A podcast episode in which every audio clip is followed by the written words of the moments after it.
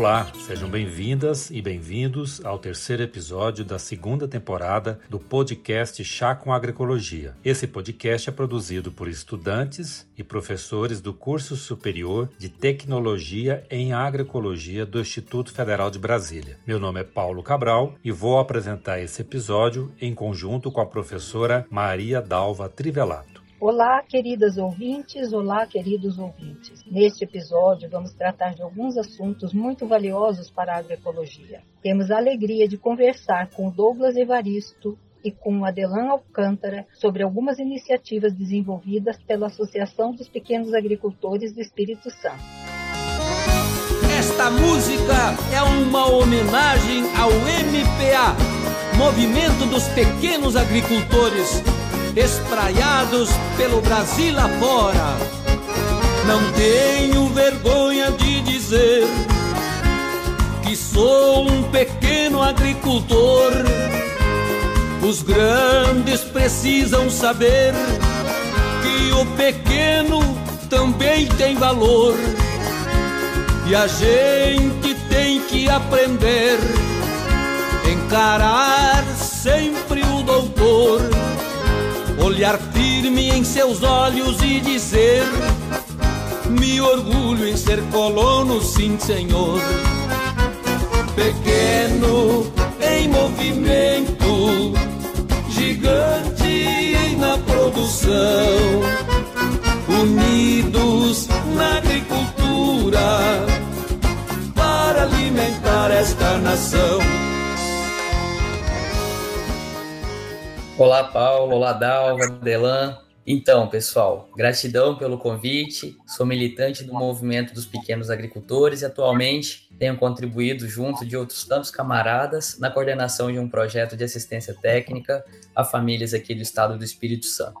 Olá, Paulo. Olá, Dalva e Douglas. Muito prazer, agradeço por essa oportunidade. Meu nome é Adelan Alcântara, sou do município de Aguadores do Norte e atuo né, no movimento dos pequenos agricultores é, com as famílias que estão no processo de transição agroecológica. É, recentemente me formei em bacharel em agronomia, com ênfase em agroecologia, no qual assim, tem me ajudado muito nesse processo. Muito bem. Bom, a gente gostaria então que vocês primeiro falassem para a gente sobre a Associação dos Pequenos Produtores do Espírito Santo e também sobre o movimento dos pequenos produtores, o MPA.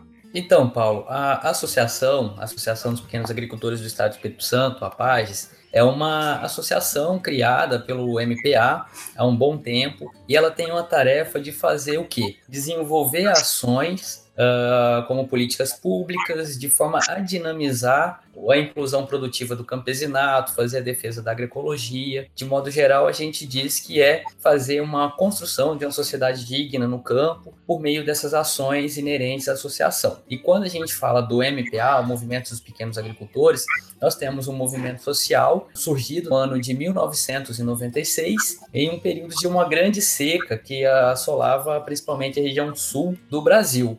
Então, aquele momento ali, um, um, acampamento com milhares de pessoas à beira da, da rodovia, começa a se organizar e percebe a necessidade de também construir uma organização social para atender as demandas do campesinato proprietário de pequenas terras, os pequenos agricultores, mediante a, ao avanço do neoliberalismo, naquele período comandado principalmente pelo governo FHC, e também para um momento de uma lacuna que as entidades sindicais do campo não estavam dando conta. E aí, de lá para cá, o MPA se consolida e traz reflexões acerca do conceito de campesinato, defesa da agroecologia e agora, nos últimos anos, defendendo prioritariamente a bandeira da soberania alimentar. O Douglas, o MPA também organiza cooperativas, não é isso? Isso, nós estamos organizados através de associações e também de cooperativas. Aqui no Espírito Santo nós temos a CPC, que é a Cooperativa Camponesa de Produção e Comercialização do Estado do Espírito Santo, e que ela atua principalmente nesse processo de comercialização. Então é uma perninha aí que ajuda a desenvolver o campesinato capixaba. Então o MPA surgiu no Rio Grande do Sul, mas ele está então em outros estados, como Espírito Santo e onde mais? Sim, o MPA é um movimento de abrangência nacional. Ele está no Rio Grande do Sul, Paraná, Santa Catarina, Espírito Santo, Bahia, Minas, Rondônia, dentre outros estados. Então, o MPA está organizado em vários estados do Brasil. É um movimento de massa, autônomo, e tem esse mote aí voltado às questões de campesinato, soberania alimentar, alimentação saudável e outras questões. Não é um movimento que almeja ser, vamos dizer assim, um salvador da pátria. Pelo contrário, nós somos parceiros de outras organizações, como MMC, que é o Movimento das Mulheres Camponesas, o próprio MST, que é um grande irmão para nós, o irmão mais velho, nós aprendemos muitíssimo, e com outras organizações do campo uh, através da Via Campesina, que é uma organização internacional, e também com organizações urbanas. Né? Então, a nossa tarefa é se somar essas outras organizações na construção de uma sociedade digna, uma sociedade melhor. Bacana. Então, nós tivemos acesso a um trabalho, um relato de experiência que você e o Raul Krause, né, que também é do MPA, apresentaram no Congresso Latino-Americano do ano passado, né, de agroecologia. O título do trabalho era Programa de Aceleração da Transição Agroecológica, de Experiência à Prática Camponesa. Isso, tanto para mim como para a Dalva, chamou muita atenção pelo, pelo valor que tem, né, de fato, essas experiências que vocês desenvolveram, estão desenvolvendo, né? Então, assim, gostaria inicialmente que você falasse sobre o PAT, né, que é o Programa de Aceleração da Transição Agroecológica que vocês estão desenvolvendo. É, conte para gente um pouco sobre como surgiu, quais são seus objetivos, desafios e aprendizados né, que vocês já obtiveram até esse momento. Então, Paulo e, e Dalva, a construção desse processo não foi inicialmente como algo dado. Primeiro foi baseado numa demanda que a gente tinha, que era de fazer esse avanço da transição agroecológica. E nós encontramos muitas lacunas. Uma delas é a escassez de assistência técnica, seja ela pública ou privada, adequada à produção agroecológica, a descontinuidade de políticas públicas e até mesmo uma sobrecobrança no campesinato para avançar ou não com a agroecologia, como se fosse o único responsável por garantir a própria questão agroecossistêmica, a condição da propriedade, a manutenção dos recursos naturais, enfim, desconsiderando essa relação de poder que há no campo com grandes proprietários, o agronegócio, até mesmo essa relação campo e cidade e que há necessidade do consumidor ser ativo, é, a gente chama de coprodutor e que através da relação comercial solidária e justa também acaba sendo financiadores da transição agroecológica. Então, primeiro parte dessa essa necessidade. Nós olhávamos para esse processo de transição que era muito moroso, caro, às vezes com retrocessos significativos. E com base nisso, nós, nesse relacionamento com outras organizações, como a Articulação Capixaba de Agroecologia, Articulação Nacional, parceiros em outros países, uh, começamos a um processo profundo de reflexão, analisando esses problemas, buscando a raiz do problema, não apenas a sintomática, mas também olhar prioritariamente para o porquê daquilo acontecer. E naquele momento nós começamos a beber de fontes teóricas e práticas e fomos organizando um conjunto de elementos fundamentais. Uma da, desses elementos e central nós temos a prática do camponês a camponês, que é colocar o campesinato, o, o agente técnico numa condição de igual para igual, que é uma de cara já é o romper paradigma, uma vez que o campesinato está acostumado com as práticas de revolução verde, em que está lá ouvindo e o técnico apenas fazendo um receituário. Então isso daí já foi um desafio, porque o técnico ia para campo, perguntava, perguntava, perguntava, ao invés de apenas atender uma resposta produtiva, e isso foi linkado com algumas outras práticas agronômicas, a utilização de raças e sementes crioulas, biofertilizantes, biocontrolador, a prática da rochagem, que agora começa a ser desenvolvida em território brasileiro, manejo de ervas nativas e adubação, e outros que a gente tem chamado de inputs, né? São elementos externos que facilitam o desenvolvimento produtivo e desenvolvimento da unidade de produção, como a utilização de implementos adequados, desenvolvimento de agroindústrias, o próprio financiamento para a produção agroecológica, que ainda é um grande desafio, o trabalho em rede, que originou até a nossa rede Bem Viver, que está em desenvolvimento aqui no Espírito Santo, a certificação passando tanto por organismo de controle social, como num, num primeiro momento como um aprendizado, é, que a gente está almejando agora no próximo período caminhar para uma certificação participativa, o SPG, e o trabalho de pesquisa envolvendo as escolas famílias, que tem uma grande importância aqui no estado, e também as unidades do IFE, é, posso citar aqui Santa Teresa, Nova Venécia, Montanha e outras unidades que também contribuíram muito para esse processo de avanço na, na pesquisa participativa. Então, foi basicamente isso que a gente foi realizando e não como uma prática conclusiva, sempre realizando adaptações, fazendo muito relacionamento com o campesinato, enfim, e aí nesse ponto de vista mais é, relacionado à produção, o Adelan tem muito mais conhecimento e informações aí para contribuir com a gente. Bacana. Então, me chamou muito a atenção no, nesse relato de experiência que vocês apresentaram no Congresso, a SOCLA, a questão da necessidade de ter uma parametrização da transição agroecológica, né? um protocolo padrão para que os produtores pudessem seguir na hora de implementar, de fazer a transição agroecológica. Você poderia falar um pouco mais sobre isso?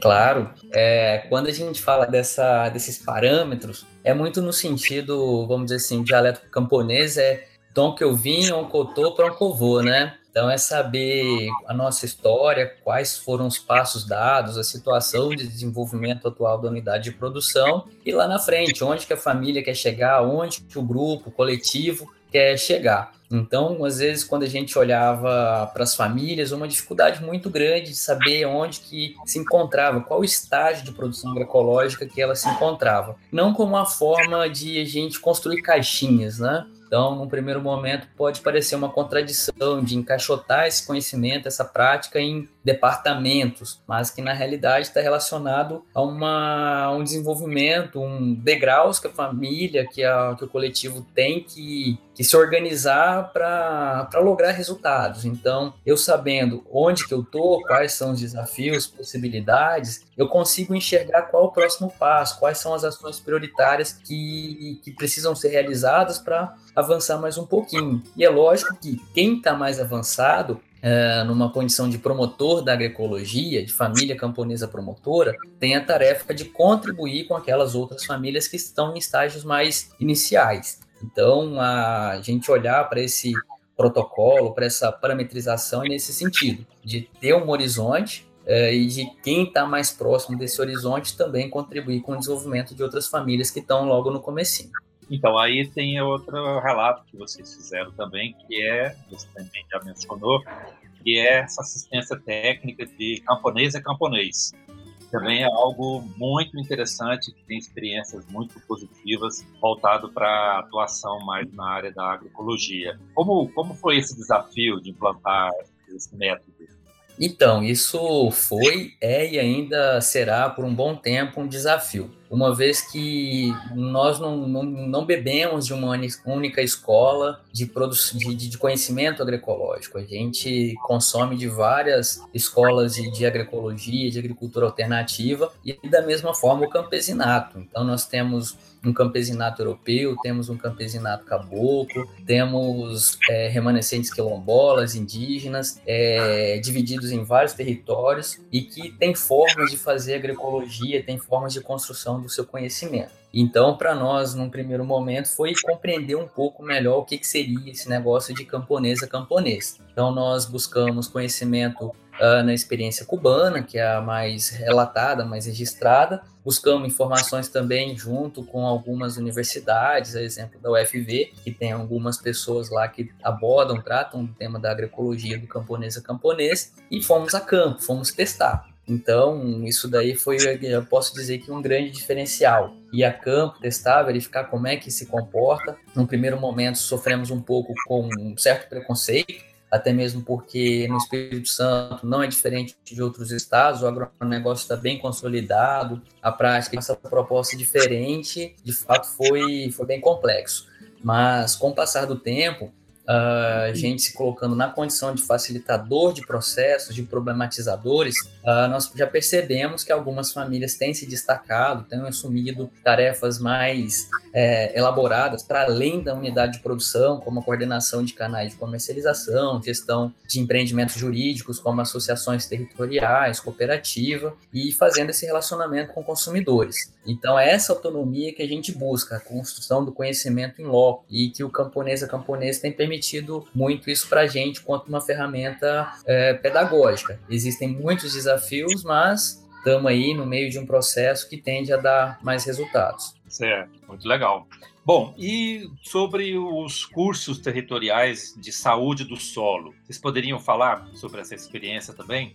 Então, é, os cursos de saúde do solo, ele foi um momento importante de, de reunir com os agricultores, é um momento da gente fazer uma chamada troca de experiência, né? podemos dizer assim. É, unir o conhecimento mais técnico com o conhecimento popular. Então, a partir desses cursos, a gente discutiu diversos assuntos. Juntamente com ele, a, a, é, essa orientação desse processo de aceleração na unidade de produção, espaços de produção de bioinsumos, de estar tá trazendo essa parte viva né, na unidade de produção ali para o melhoramento do, do sistema de produção camponesa. E a gente pode dizer, então, que se é saúde do solo, nós podemos entender que tem momentos, tem situações em que o solo está doente. Sim, com certeza. Então, a, a gente olha uma planta e ela está em desequilíbrio, um dos principais motivos desse desequilíbrio também está ligado com o solo. Assim como é, diz Ana Maria Primaveses, solo sadio, planta sadia. Então, a gente tem um olhar é, minucioso ao solo, né? trabalhando essa fertilidade do solo, esse enriquecimento do solo. E para isso, a gente, além da, da implementação de matéria orgânica, mas também a utilização de leguminosas, é, então, para enriquecer o solo, que automaticamente vai enriquecer essas plantas que vão ser cultivadas nesse espaço. E me parece que vocês utilizaram um, um instrumento para isso, né, que é a cromatografia. Poderiam falar também algo sobre isso? Então, pessoal, é, quando a gente fala da cromatografia de Pfeiffer, antes de fato de falar sobre ela, é importante entender um pouco o contexto, né? Então, é uma ferramenta que ela trata prioritariamente da vida do solo, a vida no solo. Então, fazer uma análise cromatográfica ela é distinta significativamente de uma análise de solo convencional, em que você incinera e vai trabalhar com nutrientes, né? Então, acaba fragilizando um pouco a forma de você analisar a vida do solo. E para nós é uma ferramenta extremamente extremamente interessante, uma vez que também é um, um instrumento de, de, quebra de paradigma e que nos permite entender, para além da, dos minerais, compreender a dinâmica de matéria orgânica dentro do sistema. Então, a cromatografia nos permite entender a, a distribuição dos minerais dentro do, do sistema, se eles estão disponíveis ou não para a planta, se há ou não composição de ácido úmico, fúvico, enfim, para que a gente consiga entender a complexação da vida no sistema, inclusive a ponto de conseguir fazer leitura de, de aminoácidos dentro do sistema. E aí, lógico que é necessária a ação de micro-organismos. Uma coisa interessante da cromatografia é que ela permite analisar se há ou não a influência de adubos sintéticos e também da existência ou não de contaminantes como agrotóxicos. Então você consegue ver anéis dentro de uma análise cromatográfica, indicando, por exemplo, bloqueio do mineral à sua complexidade, né? Vamos dizer assim, você tem um mineral no solo, mas ele não está disponível, ele está bloqueado por alguma molécula de um agrotóxico que não permite a sua disponibilização para planta, a sua disponibilização para microorganismo. Então é uma prática muito interessante e o bacana, ela é barata de ser feita e ela é interessante que ela é recomendada ser realizada por crianças e idosos, uma vez que você faz essa conexão entre a geração que foi e a geração que está chegando. O adulto, infelizmente, ele é muito arrogante, ele desmerece o idoso, ele desmerece a criança, então você cria um bloqueio da, da oralidade, que é uma das formas de construção do conhecimento. Então, quando você junta uh, idosos e crianças no mesmo espaço, há uma sinergia muito bacana. Então, essa daí é uma das questões que o Sebastião Pinheiro ele adota sempre na, nos seus cursos de saúde do solo e que a gente também tem levado conosco nos espaços.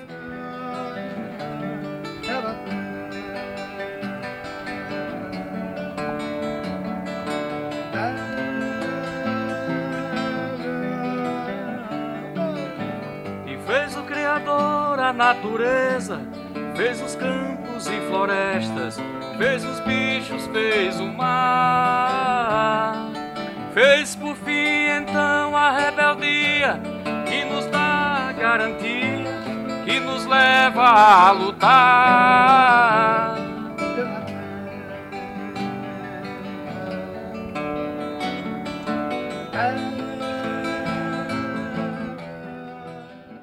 Eu gostaria de perguntar é, sobre a utilização de biocontroladores e biofertilizantes. O que, que os agricultores mais estão utilizando e o que, que é, preferem? Também, se vocês puderem contar, como que são produzidos esses bioinsumos lá na região onde vocês desenvolvem o projeto, ou desenvolveram o projeto? Muito bem.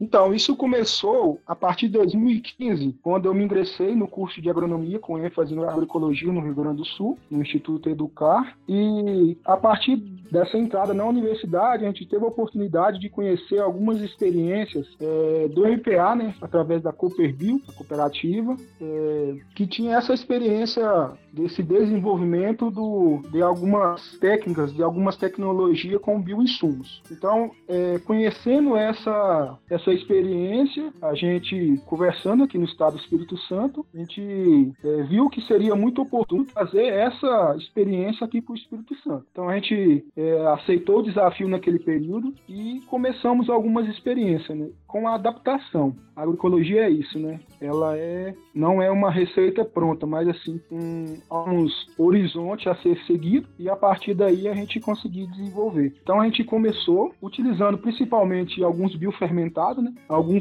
fermentado à base de, um processo de fermentação sem a presença de oxigênio, uma fermentação aeróbica, anaeróbica e alguns com a fermentação aeróbica com a presença de oxigênio. Então essas bactérias parceiras, né, da natureza, é, a gente começou a produzir ela e juntamente com a família está utilizando, desde na parte aérea das plantas quanto no solo. E a gente percebeu o resultado vendo a sanidade das plantas. Então as plantas estavam mais bonitas. A gente, a partir da gente vai estudando, a gente percebe que essas bactérias têm a capacidade de estimular o metabolismo secundário da planta, que é a resistência natural da planta, aumenta a absorção de nutrientes no solo. Essas bactérias têm a capacidade de solubilizar alguns nutrientes, alguns minerais, um exemplo, o fósforo, né, trazer isso para mais próximo da planta, então ter essa simbiose. E aí a gente é, foi ampliando e hoje a gente tem várias famílias que fazem parte do processo de transição, é, de aceleração da transição agroecológica e que trouxe esses resultados muito positivos. Ah, que interessante. E o que, que você pensa que poderíamos fazer para ampliar a produção e a utilização dos bioinsumos, não só no Espírito Santo, mas assim, uma dica que vocês poderiam dar é como a gente poderia ampliar essa produção e utilização em outras regiões também, além do Espírito Santo? É, então, o processo de fabricação ele é um processo de fabricação artesanal. E aí a gente tem alguns gargalos na questão da produção, é, o, o, período também de em que essas bactérias elas estão tá num processo de, é, de fase de estacionária, então e logo em seguida ela tem a fase de declínio. Então a gente um, um da, da, das dificuldades é manter essas bactérias ativas. Então é, uma uma, uma oportunidade interessante seria de que tivesse várias células de produção né, desse, desse formato artesanal né, para que essa, as famílias conseguiriam utilizar logo em seguida nas suas unidades de produção. Ah, que bacana. Pois sim. E como que vocês avaliam, ou você avalia, as iniciativas do Ministério da Agricultura com relação à regulamentação desses produtos fitossanitários é, para uso na agricultura orgânica e na agroecologia. Isso tudo tendo em vista né, a, o Programa Nacional de Bioinsumos, que foi lançado, acho que no mês de maio passado. Sim, então, é, o, o mercado de produtos de bioinsumos é, e esses controladores biológicos, ele é crescente, né, em torno de 20% ao ano. É, hoje nas lavouras, aqui um exemplo, nas lavouras de, de café, Conilon, no Espírito Santo, se tem substituído diversos produtos químicos, isso nas lavouras convencionais e também nas lavouras é, em que as famílias têm o uso mínimo de, de adubos químicos e todo o seu manejo é, é, tem como orientação a agroecologia. Então, se tem substituído tem um fungo então que tem essa capacidade de controlar alguns insetos indesejados na lavoura. E essa iniciativa ela é interessante, é, porém tem alguns gargalos de, de como que as cooperativas é, ou, ou, organizações, enfim, é, consiga ultrapassar essas burocracias mesmo tendo essa iniciativa, mas a burocracia e, e a forma de produção, então, a, a, se adequar a essa, essa, nova, essa hum. nova iniciativa. Mas é algo muito bom, né? Então, pessoal, para a gente falar da, do programa de bioinsumos, é importante nós também falarmos uh, dos normativos de regulamentação de fitossanitários. Então, isso daí a gente puxa no tempo, há um, praticamente uma década atrás que isso começa a surgir, mas também no contexto de aprovação da Política Nacional de Agroecologia e Produção Orgânica, isso lá no início dos anos 2000, e daqui trazendo esse conjunto de elementos que a gente aborda mais precisamente na agroecologia e produção orgânica. E quando nós falamos, olhamos para esse programa, é, isso é extremamente importante para o desenvolvimento dessas formas de agricultura não convencionais. Agora, em contraposição, nós temos no ano de 2020 a aprovação de quase 500 pesticidas diferentes. Então, isso para nós é assustador. Se por um lado há um avanço é, ainda que tímido na liberação e registro de produtos fitossanitários voltado a essa agricultura mais limpa, por um outro lado, há uma chuva de veneno pairando sobre nossas cabeças e algumas dessas, dessas moléculas proibidas na União Europeia, Estados Unidos, enfim, que são referências, né, são bem progressistas quando comparado a essa política que está em desenvolvimento no Brasil, que vem lá de, desde 2016. Então, se a gente olhar 2016 para agora, um boom na liberação de, de agrotóxicos no, no país. Em contraposição, salvo engano, em 2020 foram aprovados apenas 80 produtos distintos uh, biológicos, né, voltados a esse programa de, de bioinsumos. O fato é, temos ainda um bom caminho a percorrer, muito ainda que aprender. Está em debate hoje sobre a produção on-farm, uh, isso ainda é muito recente, precisamos debater muito é, e construir formas de autonomia para a produção camponesa, para a produção quilombola, para a produção indígena, para que possam garantir a produção dos insumos em suas unidades de produção. Então não tem nada acabado, não tem nada fechado, há um debate está sendo puxado principalmente pelo Instituto Brasil Orgânico, outras organizações como a ABA, ANA, enfim. Mas é um bom debate, ainda temos muito que fazer. Muito obrigada pela sua resposta, acho que foi muito esclarecedora e vai satisfazer aos nossos ouvintes e às nossas ouvintes. Então, pessoal, gratidão pelo convite. Paulo, Dalva, para nós é muito importante esses espaços para construir conhecimentos agroecológicos. Um abraço. Muito bem. Então, assim, para a gente do movimento dos pequenos agricultores, é, esse momento ele é muito importante, no qual a gente tem esse diálogo. É, a produção agroecológica é a célula principal de discussão, uma das células principais de discussão do movimento, no qual a gente se apaixona lá de, desde muito tempo. E hoje a gente tem essa oportunidade de dialogar, então, é, para a gente é muito bom. E as famílias também, né?